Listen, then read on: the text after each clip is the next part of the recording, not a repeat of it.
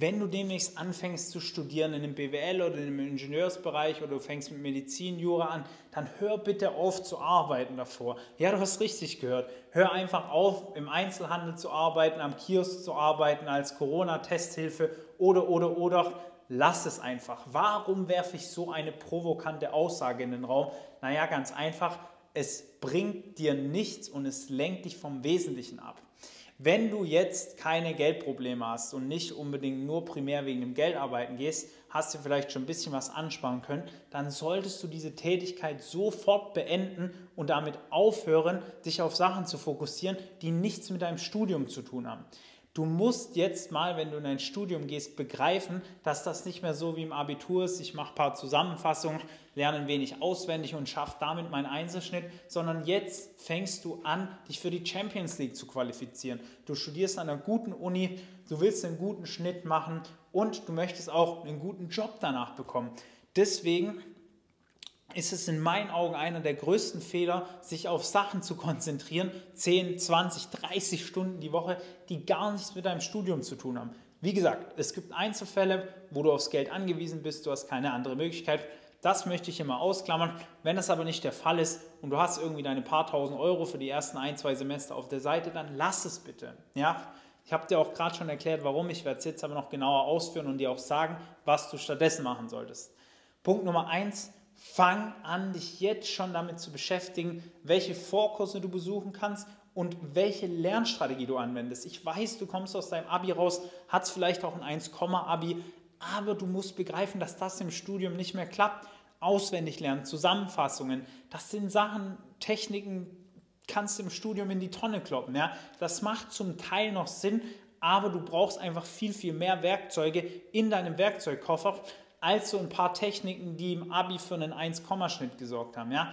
Wenn du keine insgesamte Lernstrategie hast, mit der du deine Module, auch die schweren Module, bewältigen kannst, das heißt, wie bereite ich meine Vorlesungen richtig vor? Wie konzentriere ich mich in den Vorlesungen, mache die passenden Mitschriften? Wie bereite ich die Vorlesungen nach? Ja? Stichwort Active Recalling, Stichwort Space Repetition, haben wir auch schon ein paar Videos drüber gemacht. Schau mal einfach durch in unserem YouTube-Kanal, hat der Niklas speziell Videos dazu abgedreht. Sehr, sehr wichtigen Techniken, die du dir aneignen sollst für dein Studium, wenn du nicht gerade mit übermäßig viel Aufwand einen 2-0er-Schnitt schießen möchtest. Das ist natürlich auch eine Methode. Aber ich kann dir nur sagen, ich habe den Fehler lange gemacht.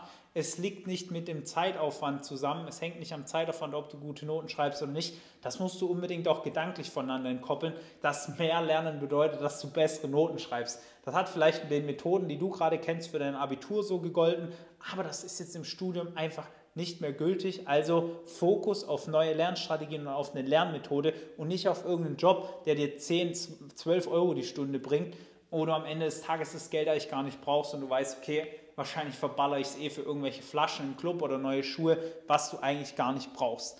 Das ist mal so der erste Punkt, den wir auch unseren Teilnehmern immer mitgeben.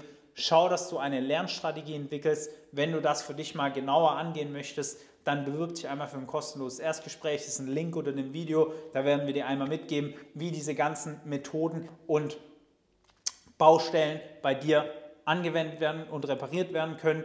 Das ist kein Problem. Aber sei als erstes mal gesagt, diesen Fokus musst du dir setzen, unabhängig davon, ob du jetzt mit uns das machst oder alleine. Zweiter Punkt.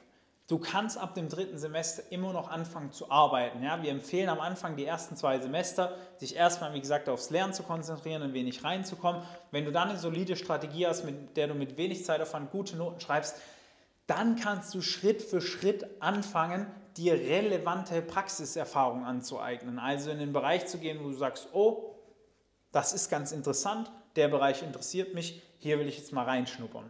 Und hier hast du dann noch die Möglichkeit, locker als Werkstudent oder Praktikant 1000, 1200, ich habe damals sogar 1500 Euro pro Monat bekommen bei Daimler und so viel Geld zu verdienen, wie du als, sagen wir mal, Person, die im Supermarkt arbeitest, innerhalb von vier Wochen gar nicht verdienen kannst, außer du arbeitest irgendwie äh, Vollzeit im Supermarkt. Ja? Wenn du deine 10, 12 Euro die Stunde machst, du nimmst dann nichts an Praxiserfahrung mit, verdienst ein bisschen Geld und hast am Ende so wenig davon, zerschießt dir einfach langfristig kostbare Zeit, die du in dein Studium investieren kannst. Darum auch dieser Appell an dich, konzentriere dich erst so ab dem frühestens dritten Semester darauf, dass du jetzt anfängst zu arbeiten in einem relevanten Bereich, der etwas mit deinem Studium zu tun hat. Ja? Einfach mal ein bisschen langfristiger denken und sich fragen, hey, was bringt mir das Ganze jetzt, wenn ich im Einzelhandel arbeite, statt 7.000 oder 8.000 Euro auf meinem Konto oder im Depot 12.000 oder 13.000 zu haben, das wird für dich keinen Unterschied machen. Ja? Da musst du einfach mal anfangen, logisch zu denken. Der Unterschied wird dann kommen,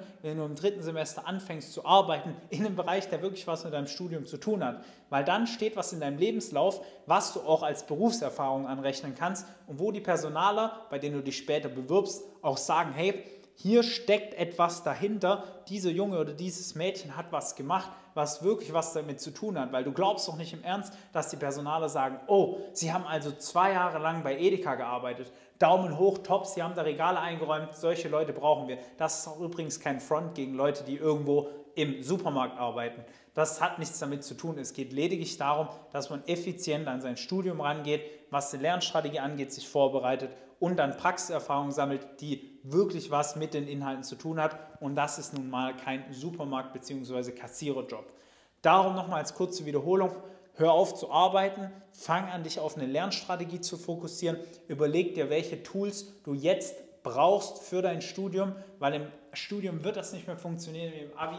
Schau dir da gern die anderen Videos an, die wir gedreht haben und fokussiere dich dann ab dem zweiten, dritten Semester, aller, allerfrühestens zweiten Semester auf einen Job, der etwas mit deinem Studium zu tun hat. Das heißt, sammel dann relevante Praxiserfahrung, weil so verdienst du dann auch gutes Geld und gleichzeitig sammelst du Erfahrung, was dein Humankapital auf dem Arbeitsmarkt steigert. Und das ist am Ende des Tages das, worauf es ankommt, wenn du einen guten Job möchtest danach und wenn du zu den Besserverdienenden gehören willst.